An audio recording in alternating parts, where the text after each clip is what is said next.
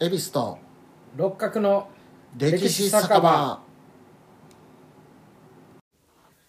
この番組は京都のろくでなしおっさん3人が路地裏にある小汚い酒場の片隅にいる体でお酒を組み交わしながら歴史や世の中のことをゆるく無責任にたわごとを垂れ流しする番組ですなお間違った内容や偏った見方があるかもしれませんが我々は専門家ではありませんのでご容赦ください番組への感想などございましたらメールアドレス歴史酒場アットマーク Gmail.com またはツイッターアカウントアットマーク歴史酒場へお願いしますはいということで第62回はいお願いしますはい、よろしくお願いします。えー今回恵比寿会ですで今回いただくお酒はですね、えーバーボンですほう。初めてですねバーボンのものをねおお。えー IW ハーパーゴールドメダル、これをコーラ割りでほいただこうと思いますはいお開けれはいうんあそうかバーボンはこういう味かう。でもやっぱコーラがだいぶ、コーラ買ってるな、うん買ってますね。あ、でも、来るねやっぱりバーボンうんストロングだようねんバーボンのこの香りが、どうなんやろバーボンとコーラは合うんかなあ合うと思いまアメリカした同ね士今、うんあのコーラがストロングでバーボンもストロングやから2つとも来たんですよ今、うーんこれがちょっと違うウイスキーやったら弱いウイスキーやったらあの違ったかもしれないコーラに負けるうんそうそう、でもあのやっぱ後からバーボンのクーンときたから味が分かるもんね、うんこれでバーボンの味がだからやっぱり、ウォーレン・バフェット的な感じやねおーコカ・コーラとあめっちゃ持ってるからな株をな俺もコカ・コーラの株を持ってはるからまあそんな感じでまあなるほどあ行きましょう株の神様 株 の神様あ今回はですね、あの どのような経緯で日本とアメリカが戦争をすることになったのあかあ、はいはいはい。これって結構難しい分そうか,、ですね分かってないんですよね、まあこう細かく話すとね長くなるんで、うん。まあ日米戦争するまでの経緯も日米交渉について大雑把に話していきたいと思いますね、大雑把ですかはい大雑把えです、春ノート出てきますうん、出てくるけどまあそでれも大雑把に行きましょうよ、うんうんまずはねそれが多分ね大事やと思う、もう一個一個やっていきたいけども、はい。まずは大雑把にどういう流れかっていうのをね、はいはいやっていこうと思って今回やっていきたいと思います。はい。でまずはあの日英同盟日本とイギリスの同盟、はいはいとかアメリカの協力によって日露戦争に日本は勝ちますね。ほう。アメリカの日露戦争でのアメリカの協力というのは。あ交渉とかあのああ講和条約講和条約ルーズベルトはいはいはいそうそうそはうい。なるほど。やってたぞ、うん。で日本は満州と朝鮮の権益を確保します、うんでまた世界最強のロシアバクバルチック艦隊を壊滅させて、日本海軍は世界四大海軍の一角になりますイギリスアメリカドイツ日本華々しい時代やね日本のそうですね栄光の時代ですね、日本の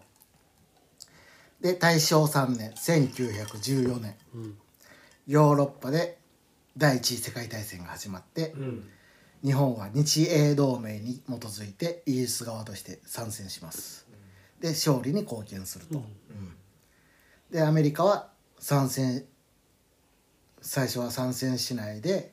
武器とか物資とかをイギリスに支援してうん。貢献して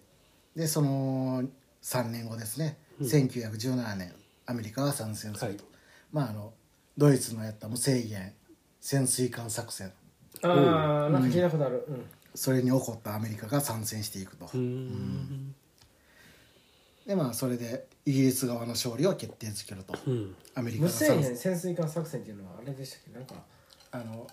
そうそうそう嫌いみたいなのをなんかいやいっぱい巻くんでしたっえっ、とねドイツの U ボートがうん。アメリカの商船とかもどんどん、ああ、なるほど。け、ううんんうん無無差別になるほどこの海域に入ったらもう全部沈めるっていなるほうど宣言をして、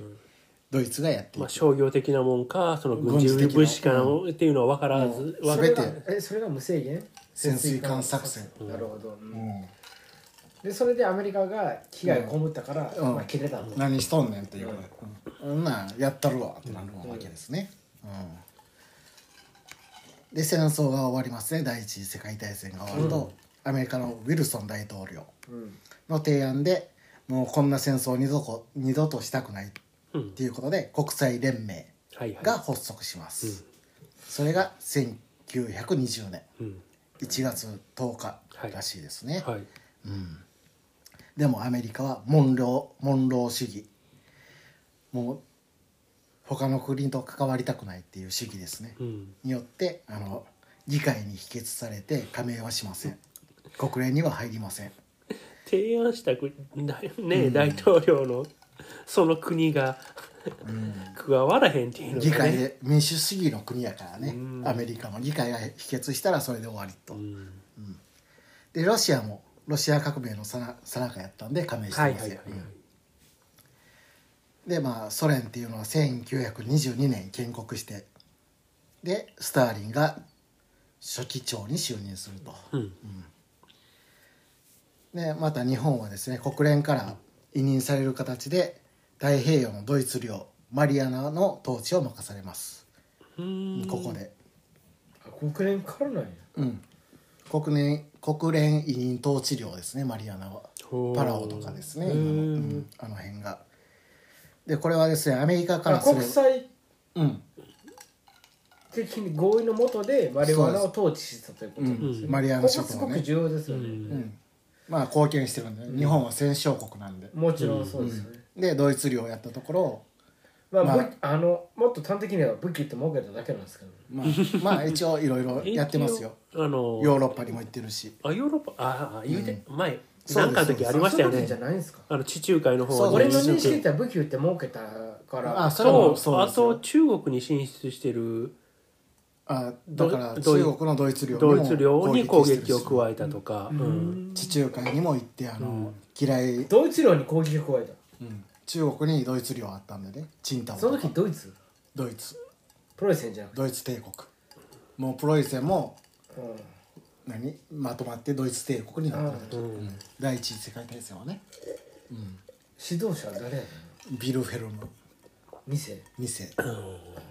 一番やばいやつや帝国やからね、うんまあそういうことで日本も活躍してマリアナを統治するとまあそそのまあ国際うん国国連際にね的な枠組みのそうそ中うでそうそうまああれやねあの、勝った方に味方したからご褒美っていうようなもんまあやね、そうやね活躍しそたからうそう僕そういう言い方してほしいねこのラジオではうんこのレディオではまあそれが正しいと思いますね、そういうことですねでこれはねアメリカからしたらですね植民地のフィリピンアメリカの、はいはい、それとハワイうんそれを日本に分断された形になるんですよあ、ーはいはいマリアナを取ったことによって、うーんハワイとフィリピンの間に日本が入ってきたと、はいはいはいうん制海権っていう意味でそうですねでアメリカは日本と太平洋圏域で,、圏域で対立すると考えてですね、ここで日英同盟の無効化と日本海軍の戦力の削減しようとしていきます、うんうんこいつらやばいぞということになってでそしてワシントン海海軍軍縮会議を開いて日本の主力艦保有割合を対英米6割にします、うんでまた西太平洋の要塞化をしないことに合意して日英同盟を無効化させるうんで日本の同盟国をなくして戦力を抑えることに成功します、まあ、これがあの第26回でやった海軍軍縮会議の話ですね、はい気になる方はそれを聞いてくださいとそうですね、はい第26回を、で第一次世界大戦でさっき六角さんが言うたように攻撃になりますね日本はうんでもその後世界恐慌が起こってはいでさらに関東大震災うんが起こって不況になりますでそういう不況の中昭和は昭和になっていくんですね日本は、時代がで今度これで海に出られへん日本っていうのは南南の方に拡大できないっていうことで陸軍の一部が北に目を向きますああ、はいはいはいでこの頃らへんにイタリアでムッソリーニが総理に承認するとうん1925年やったかなその辺で。ヒトラーより先やったそうですねファシストの最初の人ですからね、ムッソリーニがうーんこれを習っていろいろうんヒトラーとフかァもやシるストってあのファシスあトとのー和訳したら国粋主義的なことああそうですね、うんうんそれの先駆けですねムッソリーニはそれはあのゲルマン民族ってことなんですかイタリアやから違う、ラテン民族という かイタリアはあの国民国家的イタリアあそうそうイタリアがイタリアもまたあの何ドイツと一緒でいろんな小国がうんまとまった国なんで、うん統一国家なんで、うん神聖ローマ帝国以じゃない降全然違うんですまた違うんや、うんだからあれ国あのその地域によってその人の、その雰囲気違うじゃないですかローマ中心ですけれども北にそのあのにイよってタリアは今もね北と南でなんか、全然いろいろあるなんか全然もう僕らからしたらさ、ああいう外見の人たちはさ、同じの思いがちやけどさ、違うんですよ、うんはい続けてくださいさ、でまあ今度は日本の話なんですけども、中国のレオトン半島はいはのい先先っちょの旅順、はい大連はいが日本領関東州ですね、っうんていうんですけどもそこを守っている日本陸軍の関東軍うんが昭和に入ると満州で暴れ出すとだから関東軍っていうの名前はこの関東州を守ってる軍隊っていうはい関東市っていうのはどこに関東州が大連旅順あの辺りを関東州って言ってたん大です連よ行ったな俺は、ねおー六角さん言ってはますもんねだからあのほんまの両東半島の先っちょの部分が日本領やったんですよ、うん日清戦争でうんで日本が取って、うんそこを関東州って言うんですよでそこの守る軍隊を関東軍って言います、はいはいはい、だから三国干渉で失うとこですよね確かあのーそうですね最初ですでよねその後で日露戦争で日露戦争そうですで再び取り返すんですよ、うん、で日本が関東軍を置くと守るために、はいはうんだから東京とかある関東とは全然違うでい、うん間違えられやすいけどね、うん、で三国干渉っていうのは日露戦争の後にやられたことやな、日清戦争の後日清戦争と西露戦争の間、 そうかだから日露戦争になったってことうんだ、そうそうそうで、うん、日本がそのリャオトン半島のその権益を放棄したためにロシアが入ってきて要塞化したそう から領地のね、はいうん、そうそうそう日露戦争があそこ大変なことになったっていう、満鉄ができその時満鉄ってことなあるあるけどそれはロシアのものまだ、日清戦争終わった後は、はい、もう行きましょう。 はい広報を解説しても知らない。なんか大雑把に行くから、ねはいうん、そうそうそういちいちやってたら全部だ ね、確かに、うん、全部一話一調話査団レッドン調査団が出てくるの。出てくる よそしたらダウンタウンが出て くるの。漫才師のリットン調査団いずれ出てく る、うんでこの時代あの中国大陸っていうのは長いこと見てへんな、 漫才師の方はリットン調査団まあええごめんなやんさそいこそこ話して広げよごうとめねんごめんなさい僕らの世代はどうぞどうぞ、であ中国大陸っていうのは、一応中央政権として蒋介石率いる中華民国うんがはいはいあったんですけども、もう全土にはいくつかの軍閥があってそれが地配をあ地方を支配していたとー調査クリーンとかいうことやそうですまあだからまとまってないある意状態味です軍友割拠的なそうですそういうことですそういうことですね、うんはい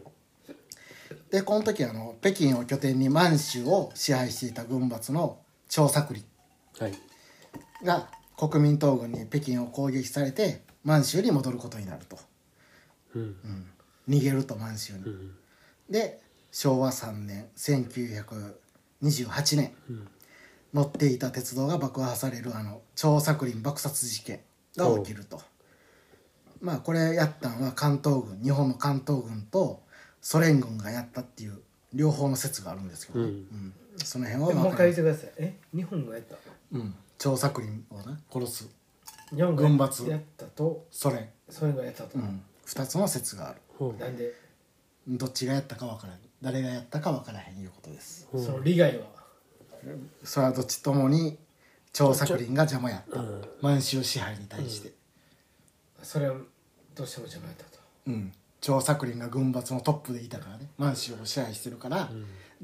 日本にとってもソ連にとっても邪魔な存在、あ中華民国であれでも軍閥化してしまって、うんもう満州を支配してるのが張作霖やから、うんうんこれなんかあのこれやったんですよあの歴史酒場でねああもうだいぶ前にやってるねやってそますの話も、うん、でこの調 そうそう調査林爆殺事件の犯人をそうそうそこ陸軍の要請あのこれこれこれやったんがあのそれでなんかやって内閣がうん総理大臣そうそをうなんかやって、昭和天皇が怒ったんですよで処罰せえ言うたらしていいんだでったそれであの辞任内閣が辞任したから、そうそうそれ以降に天皇は政治に関して議員あがー親服になったっていう話あはーやりましたよはいはいね。はいはい、はい、だあからこりまのした時ね田中義一内閣がうんこれで昭和天皇に怒られたからうん辞職すると、うんななんて言われたでしたっけえ何やったっけな、うん、なめとんかと違うと思う違うと思うやべそれは屋敷隆史やねなめとん か屋敷隆史やね昭和天皇がなめとんか言なってあれ何の回でしたっけその話したの何の回やったから忘うんれた私も聞いた覚えあるので、とりあえず昭和そ天皇れ以降でも国政、なんかあー政治に介入する口のをやめはったって、うんわ若気の至りや思ってね、うん昭和天皇もでその後昭和6年1931年に満州を支配してた軍閥の張作霖の息子張学良はいこれが、えー南満州鉄道の路線が爆発爆破される事件が起こるとほ張学良によって満鉄が攻撃されたうはいはい、であのこれがあの満州の法典の北にある龍城湖の付近で起こったことで龍城湖事件とは呼いばれはいはいますでもこの事件っていうのはですね満州支配の邪魔になった張学良を攻撃するための口実として関東軍の自作自演はいいわゆる偽旗作戦というやつですね、ほうん、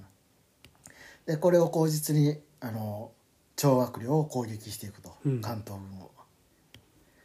で、うん、関東軍は南満州鉄道の沿線を守るという口実で満州にいる張あの中国軍とかう、うん、張学良の部隊を攻撃して各地を占領していくと。ほでもこれも天皇の許可が必要な行為や,、ね、やったんですけども、まあ、陸軍はそういう規定を無視してもう関東軍が勝手にですねソ連の防波堤としてう、うん、満州を占領していくと、はいはい、まあ、いわゆる満州事変っうん、ていうやつですねこれが。なるほど、うんで日本、んはいどなんかいやいやリットン調査団が出てくる話がこの辺りなんか、まあそうですねですこの後ですね。はいで日本政府の若槻内閣っていうのがあって。うん、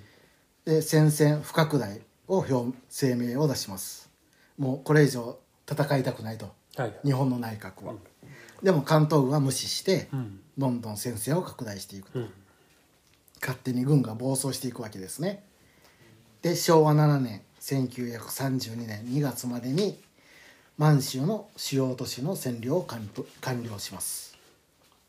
もう関東軍は全部満州を制圧していきます、はいはいで3月には中華民国とか張学良を満州から排除してはい清朝最後の皇帝愛新覚羅富士を失政っていう不死ちゃう 愛新覚羅不義ね、はい 失政に据えて満州国の建国を宣言します、関東軍が勝手に失勢失政ね、うん、皇北帝条時時政みたいなもんああそうですねそういうことですあー皇帝ではないですまうだ、んで満州に満州にはですね張学良の圧政に苦しんでいた人もいてうん関東軍の占領を喜んだ人もいたらしいですね、うんよくやってくれたっていう人もいたと、うんこれだな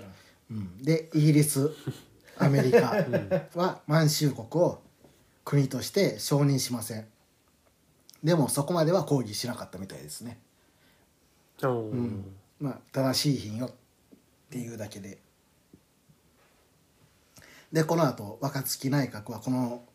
ごごたごたのせいで退陣しますうんでその後犬飼内閣あーが成立して、はいはいこれはもう満州国を承認しません、うん政府としてね一応日本のその国の姿勢としては満州国は承認しないというそうでとすころで推移するんですね。ただ関東軍がが勝、手にやってると、うん、でイギリスアメリカも承認していないと、はいはいうんでここで国際連盟がリットン調査団がはい、満州に派遣されるなるほど。あの二人やっときたあの湯原二人と水野がやってきたよう名前出てくるよなそっちがそっちがすごいと思うわここでやってくるんですね、でこの頃日本は不況によってですね、まあ、関東大震災とか、はいはいうん、で貧富の格差が広がってて暴力によって政治改革をしようとする過激派とかで海軍軍縮会議に不満のあった海軍青年将校とかそういう不不穏な動きを見せますそう今の日本と大して変わんないじゃないですかいつの時代もねで5月15日犬飼総理が暗殺されると、515事件ですね、はいでここで日本の政党政治っていうのが崩壊すると、うんうん、今まで政党で選挙でもうやって政党でけんけんがくがくやってたのをこの事件で崩壊するとでまたあの515事件の数日前にチャップリンうんが来日して、はいはいまあ、チャップリンの側近が日本人ででこういう青年将校とかの不穏な動きがあるからチャップリンも標的にされる可能性があるっていうことで、来日してすぐ皇居前に行って、うんはいはいそこで皇居に向けて一礼をするんですねうん助言しますというように、はいはいでその姿をメディアに撮らせて、うん天皇を尊重する態度を見せてこう暗殺を免れたっていうふうに言われてますね。チャップリンはなんかヒトラーをデフォルトしたりしてて、はいそんな結構風刺的な演劇、ない喜劇とか言ってでも確かこの映像映像やったか写真撮られて写真か、うん一礼してる、うん、なんかどうなんかそれは見たことありますね。うん。だからこれここでチャップリン殺されたアメリカのねチャップリンってアメリカのやつなのアメリカの人、うんうん、アメリカの俳優やろ確かいや知ら んでイギリスかもしれないまあもううん。かもしれんな、まあやけどそういう世界を相手にこういうヒーローを殺したらえらいことになるからね、うんうんそういうのを阻止したと、でこの後総理大臣にはね軍部を抑えるために政党政治を断念して退役海軍大将の佐藤誠っていう人イギがリスイギリスでした ね、はい佐藤誠っていう人が総理になってうん。挙国一致内閣っていうのが誕生します、はいうん、で6月に日本政府は満州国を国家として承認しますここで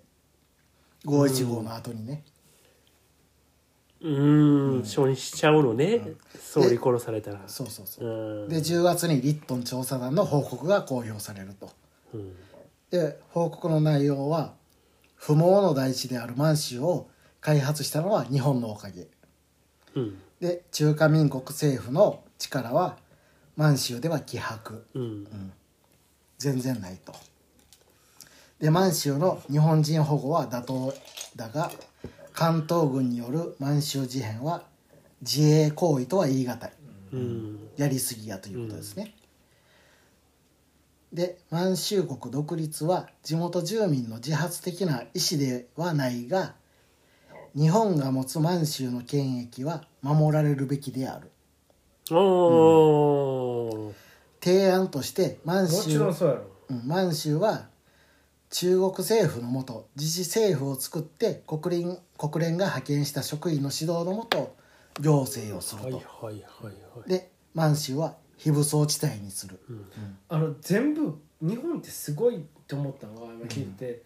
めちゃめちゃ国際法にのっとってやってるよね、うん動いてるよね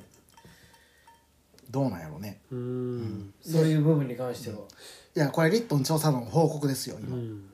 でもリットン調査団がこういうふうにしたらどうやっていう提案ですああよリねットン調査なのかな、そこまでって普通し習わないですよねん。歴史では。そうですねで国連が治安維持部隊を派遣すると、満州に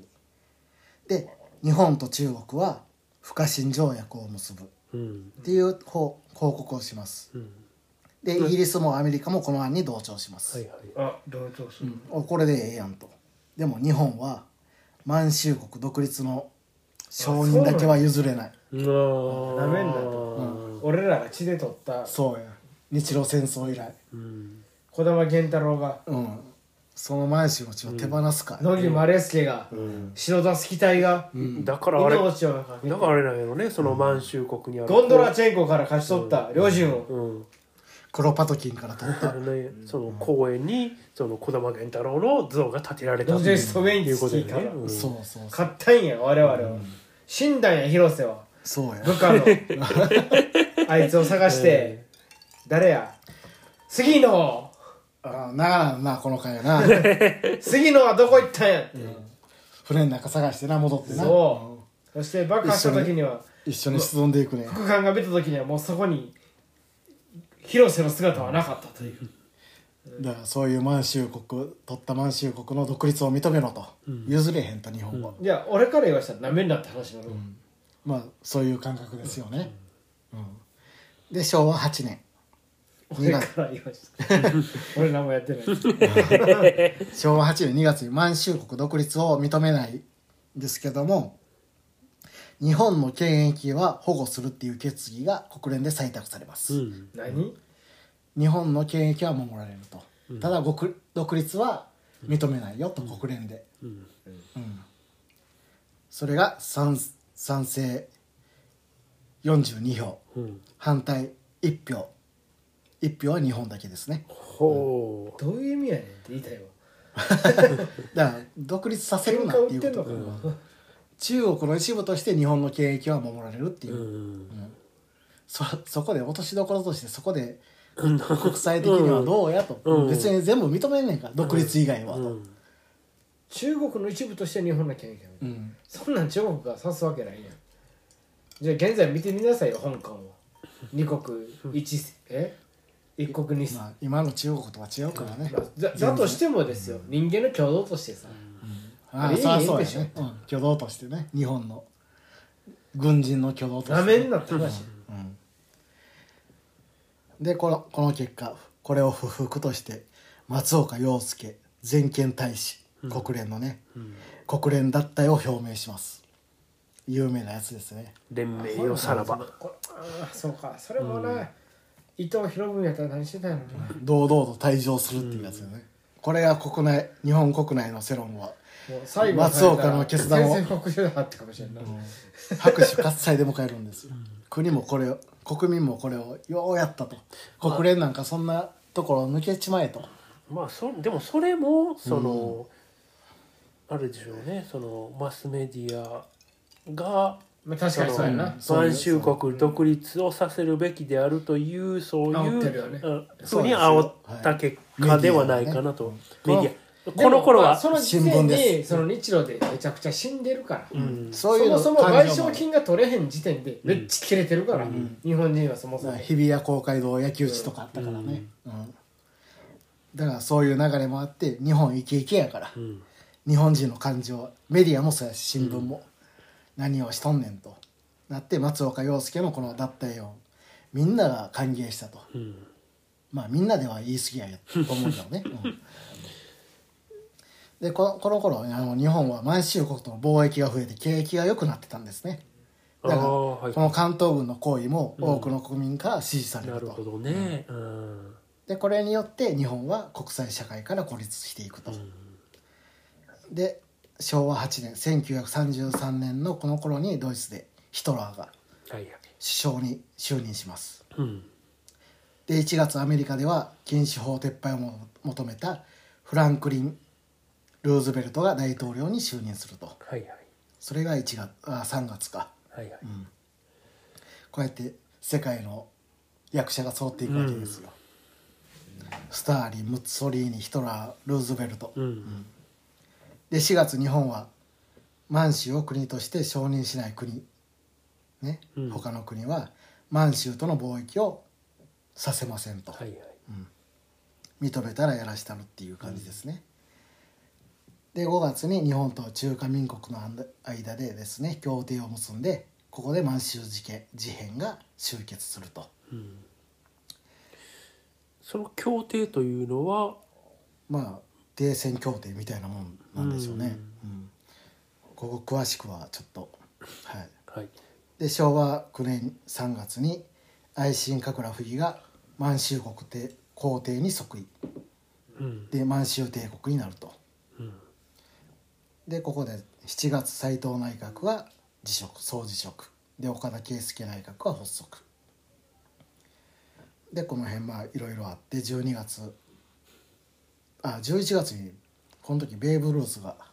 日本に来てるんですねああ、はいはいはいはい。へえ。そ野球の神日様米が日米野球やってると、こういう中でもうん。でその1か月後12月には日本がワシントン海軍軍縮条約破棄を通告で翌年昭和10年にはドイツがベルサイユ条約を破棄うん。再軍備を宣言うん。で10月にドイツが国連を脱退していきます、うん。当たり前やんで昭和11年には日本ロンドン海軍軍縮会議から脱退して2月26日226事件が起こるとあ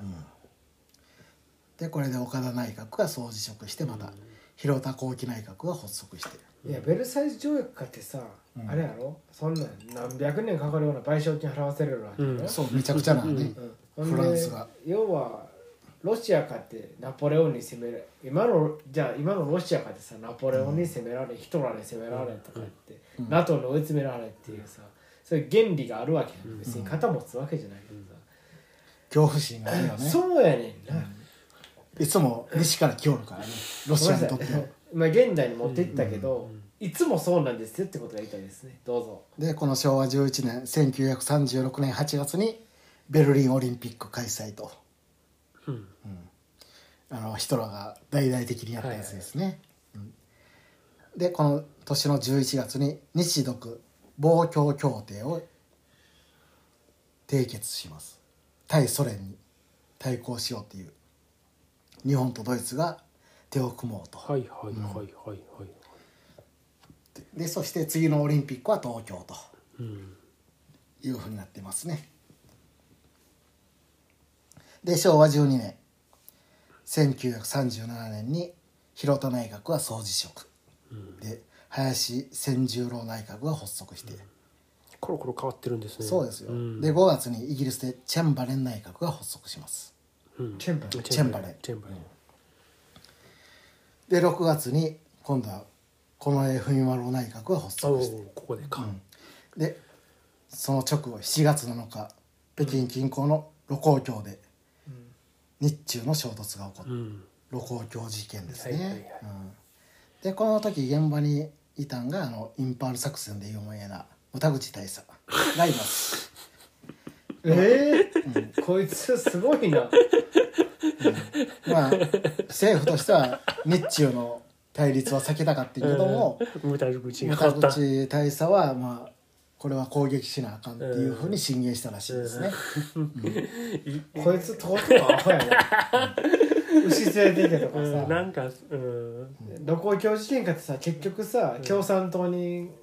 やっそてういう言われて話るもやあんるね。うんまあまあこっから泥沼の日中戦争、まあ、日華事変って言われるやつですね。両国とも宣戦布告してないんで戦争とは言わないっていう。うん。のがありますけどもで8月にソ連が中国に軍事顧問団を派遣しますで11月になるとドイツが仲介役として日中の和平交渉が始まりますこれがいわゆるトラウトマン工作っていうやつなんですけどで11月になるとトラウトも日中のどうにかして和平を結ぼういうランボーの大あの大佐トラウトもみたいへえこっから来てるのかなあそれで聞いたことあるんかなランボーをなんか聞いたことはあるけど内容知らんよなと思ってんけどなトラウトマン大佐やったねそうかそれかラもンしれボなー国を恨むなって言ったいそうかアフガンで頑張るの そうそうそう置き去りにされた けどあの乱射しはったけどランボーがマシンガンでコンピューターをビャーってほら撃ちまくってさランボー2でランボーするかその時にねい怒りのアフガンって2怒やっりたっの怒りの脱出かけえどうやったっけ覚えてへんいやな覚えてない怒りの脱出の時になコンピューターバーってやった時になあのランボー怒るなっつってほんで11月に11月にはですはねいはい日独伊防共協定を成立します、日本日本ドイツイタリアはいが対ソビエトに対してのうん協定を結ぶとで12月にイタリアが国連を脱退ああなるほどで12月3日に中華民国の首都南京を日本が占領します、で日本の支援で北京にですね中華民国臨時政府が成立するとうん日本の傀儡国家みたいなのが、うんはいはい政権みたいなのがで昭和13年1938年1月に近衛内閣はですね近衛総理がですね日中和平交渉トラウトマン工作の打ち切りを表明します、うん国民政府を相手とせずっていうね通達声明を出すんですよ、蒋介石はうん、無視やった無視ともう南京占領したしまあこれはですねソ連のスパイが関わってたとソ連のスパイが暗躍して日本と中華民国をずっと戦わせてうん両国の弱体化を狙って和平交渉をさせんようにしたというふうに言われてますね。うんそれをこの大総理がうん、近衛総理の側近にあの尾崎穂積っていう人それがいこれてそれが防いだってことですいい NHK ですうん止めたっていうことでうんあ、あよ継り続した戦争を継続したうん泥沼に入っている、はいはいそれはソ連のスパイの助言を聞いてやったと。ここのおっさんの時になんか青年将校の暴発事件が起きてるの違ったっけなそうやったかなにになんか分からんよなあーもいやあ違うのかうん、 226がそれよりも前やもんね確かそうですね、うんこれいわゆるゾルジゾルゲ事件とか言われてうんで尾崎穂積っていう人は元朝日新聞の記者で内内閣閣ののの記者か、ブレーンとして日中戦争を推進している人ですね、はいはいまあこれがソ連のスパイやったんですよそうです朝日新聞の記者が元記者がねほだから日中をずっと戦わせて、中国の共産党ううんに有利になるようにとか、うんうんいうふうにしていくと。でこれ中国の中国侵攻に対して9月30日国連で対日経済制裁を発動します、うんいわゆる ABCD 包囲網ですね、はいはいはいはい ABCD わかります分かりますえー、アップルアップえってビーやでしょし ビーやろ C バイソンルバイソン C はサイクルサイクルサイサイクロンはい最後のはい D D ダッチワイフなんで D だけちょっと惜しいごめんごめんすいませんアメリカ、はいブリテン、うんはいえーチャイナ、いダッチランドそうそうそう最後だけちょっとかぶってたよ そうですねその4カ国で経済制裁をされると日本はこれで、で昭和14年には5月、えー満州とモンゴルの国境で日本とソ連が衝突しますほうノモンハン事件ですね、はいはいはいはいで日ソ関係が緊迫すると、うんで7月にはアメリカ政府からですね日米通商公開条約の破棄を通告されますうんお前とはやってられんっていうふうに言われます、うんアメリカから。で8月ドイツとソ連が独ソ不可侵条約っていうのを結びます、はいうんこれ日本びっくりするんですよ。うんなんで日独位っていうのは対ソ連でうんの同盟や同盟でいうかそういう協調やったのに、ドイツがソ連と不可侵条約を結ぶと、まあ言うたら仲良くすると。浮気したとうんお前ソ連と対するんちゃうんかそうなんやねんってなるわけですよ、まあ有名なのが欧州情勢複雑回帰なりっていう、せいいうふうに言わはると、うんうんもう何何が何だか分からへんと、ソ連と対立しよう思ってたのに、でその時の9月1日ドイツがポーランドに侵攻して、第二次世界大戦が始まりはいまはす、いはいでソ連もポーランドに侵攻します、で昭和15年になりますね1940年、1月に日米通商公開条約が失効します、うんで日米間が無条無条約条時代、うんうん条約がない時代に入っていきます、で昭和15年っていうのはですね日本の石油需要年間473万キロリットルあったんですよ、うん石油が必要やったと、はいはいでそのうち海軍が91万キロリットルうん陸軍が33万キロリットルうんで民間で349万キロリットルうんこの輸入先っていうのが9割近くがアメリカやったんですねあアメリカから9割近く石油ん輸入してんのにこういうことになったあと、でこの時国内備蓄が744万キロリットルまあ1年半足らずではいはいなくなってしまうと、うんうんでさらに連合艦隊が1回総出撃するとうん80万キロリットル消費するとほでもこれで戦う前にもう兵器あるけど動かん状態になるというううん危機感が軍部に広がっていくと、どうしようとその前にどうにかせよっていう話ですよねこれもう1940年にはこういう状態です、で5月にはドイツがフランスに侵攻してここでイギリスでチャーチルが総理になりああますで6月にはドイツがパリを占領うんでここで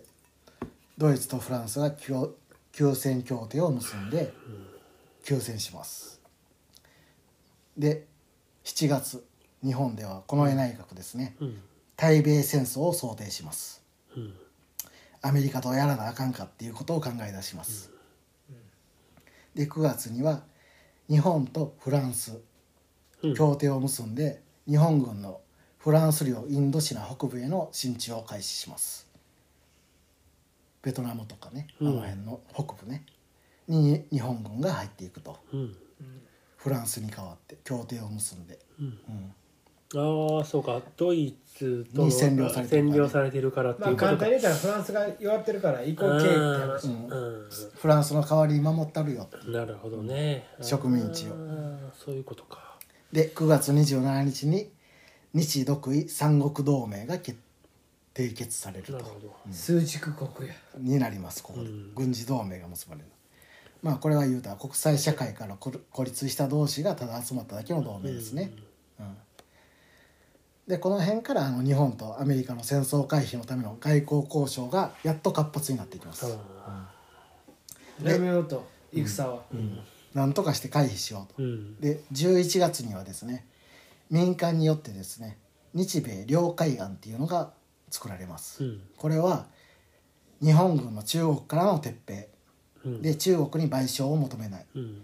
中国の門戸開放、うんまあ、開けるとはいは貿い易をで蒋介石政権と日本が立てた王朝明政権の合流一つになるとはいはいはいで満州国の承認うん認めてくださいよっていうことですね、満州国をうんで日米ともに太平洋の海軍力を整備しないああ太平洋に軍事力を置かないとはいいうか、はいはうんで太平洋にヨーロッパ諸国の進出を拒否する、いうん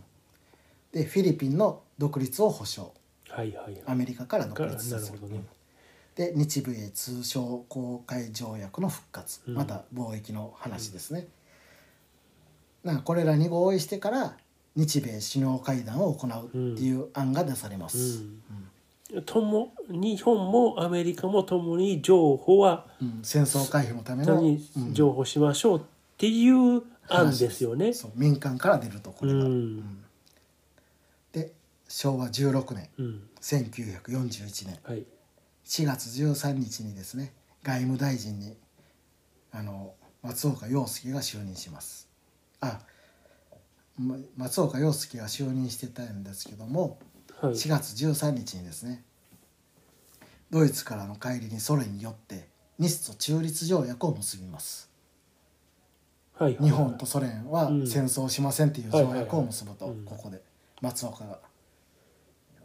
で松岡は外務大臣は日独位三国同盟にソ連を加えようとします 日独位ソで同盟をしようとなるほどね、なるほどねうん、面白い案やねまあねうん、そういうふうにしますねで翌14日今度は野村駐米大使うんアメリカにいる大使ですね、はいがアメリカの春国務長官と会談して、うんこの民間が作った日米両海案を確認しますお互いに、で野村駐米大使と原田国務長官は何度も会談を重ねていきますね、うんここから。で22日松岡外務大臣がこの日米領海案を確認してうん陸海軍の意見を加えて大幅に修正します変えていきます内容を、はいはいうんでその後6月17日には日本はオランダ領の東インドと交渉を打ち切る、うんインドネシアですね今、いはいうんで6月22日にはドイツが突如ソ連に侵攻を 開始バルバロッサ作戦はいはいはいこれで松岡外務大臣の4カ国同盟案は無残に消滅していくと、うんドイツとソ連が戦ってしまう、うんうんで日本の交渉窓口が民間うん外務大臣、はい駐米大使っていうふうに3つあったんですね、はいで3つでバラバラに行動していたとで6月25日に日本政府はオランダ領東インドの資源資源地帯を占領する南進の方針を決定します、南に攻めていくとはいはいで7月2日の午前会議で情勢の推移に伴う帝国国策綱領が正式決定されると、うんこれは陸軍が北進路ソ連と戦うっていう話と、海軍が南に南進路うんインドネシアイギリスとかと戦うアメリカとも、っていうそういう話が決まると、うんバラバラなんですよ、うんここでもどっちに行くかとかも決まらずにでその後松岡外務大臣が日米日米交渉の打ち切るべきっていうふうに発言します、うんもう交渉しても必要ないと、でそその後第3次近衛内閣が発足して松岡大臣が外務大臣が更迭されると、はいで豊田外務大臣に代わるとでこの豊田外務大臣は野村駐米大使に対して日米交渉の継続を指はい示しはいはます、いうんもっと話し合えと、うんで今度野村駐米大使とウェルズ国務長官代理っていう人が会談してこの時にですね日本が南部仏印仏印っていうインドあーベトナムの南側ですねはいはいに進駐すれば軍を進めれば石油禁輸の可能性を示唆します、うんもう石油止めるぞと、はいはいで25日アメリカは日日本の在米資産を凍結しますうんで野村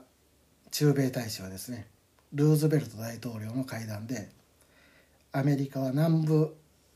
普通院ですね、はい南ベトナムですねの中立化を提案します、うんで豊田外務大臣はグルー駐日大使に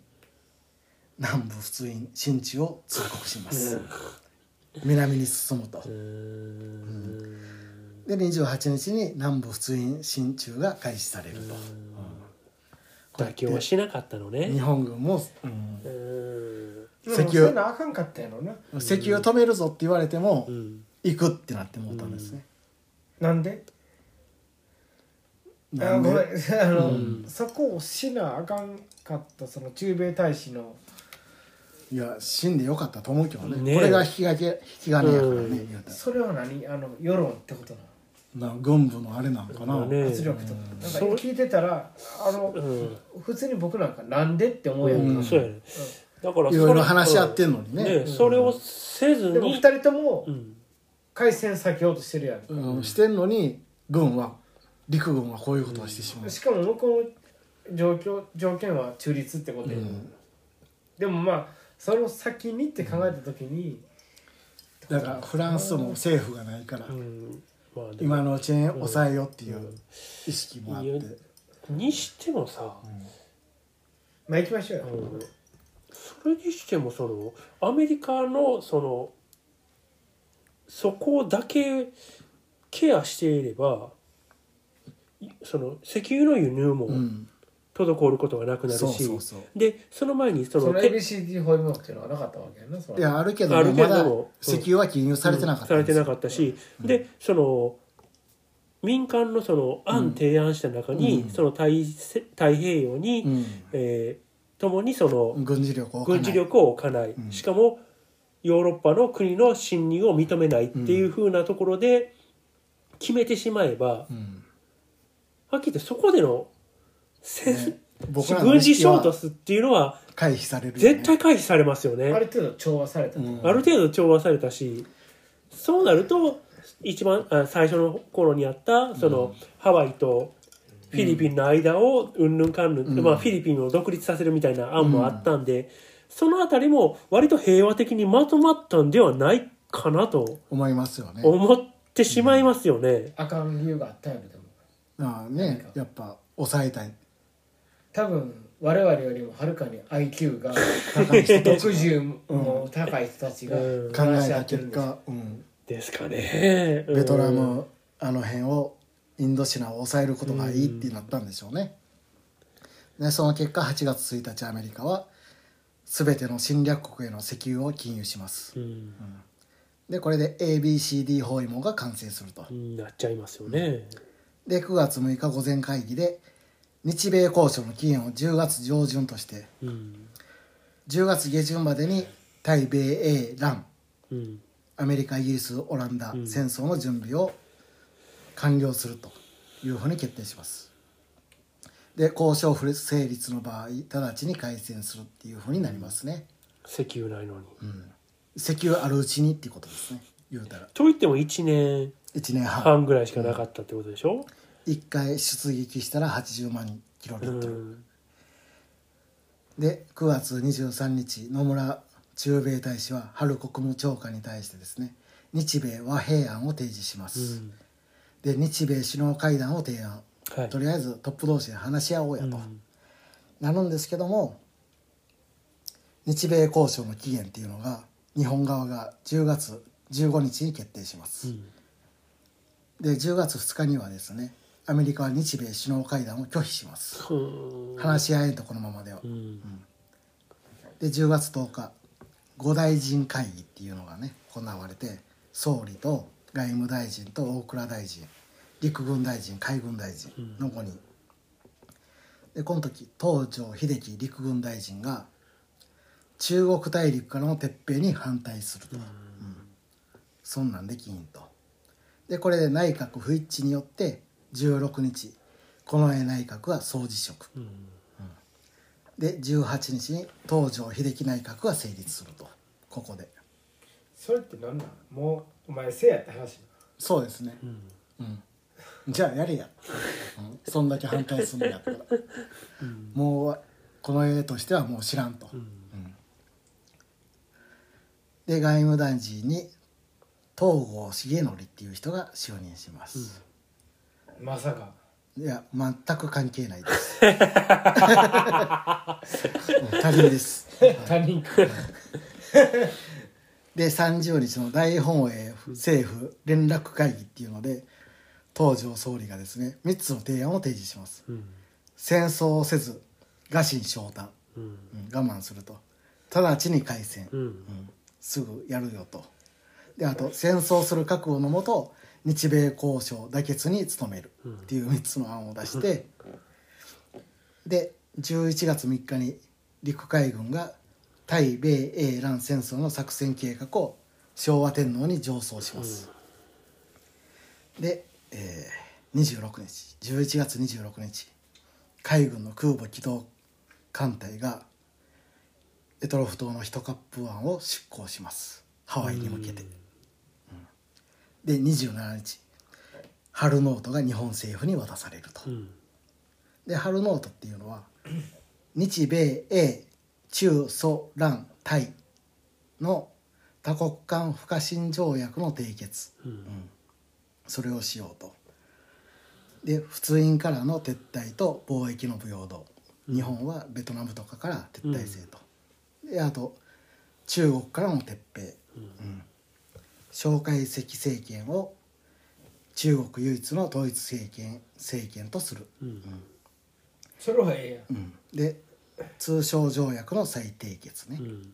で日米両国の資産凍結解除、うん三国同盟からの離脱っていうのあがー含まれてましたはいはいはいこれ別に日本にとっては別に大丈夫のないように思えるんですけども、ねこの中国からの撤兵っうんていうのが日本は満州も含まれるって思ったんですよああ満州からも鉄平制度うもっんて言われてると思ったでそのことをアメリカにも確認しなかったんですよ勘違いやった、勝手に思ってうんで戦後どうやらこのアメリカの中国っていうのは満州を含含めないん含んでいなかったとされる、うんうんそこもちょっと分からないですまあ諸あそ説諸の説ありますかうん書物により、けどまあうんここを確認取ってればもしかしたらっていうのもあるし、うんアメリカもわざと曖昧にしていたっはいはいはいていうのもあるし、オレンジ計画うん、もあるしねどうせ対立するやろうっていうこうとで、んで東条内閣はこれを日本の全面的降伏か戦争かを強要する内容っていうふうに考えて、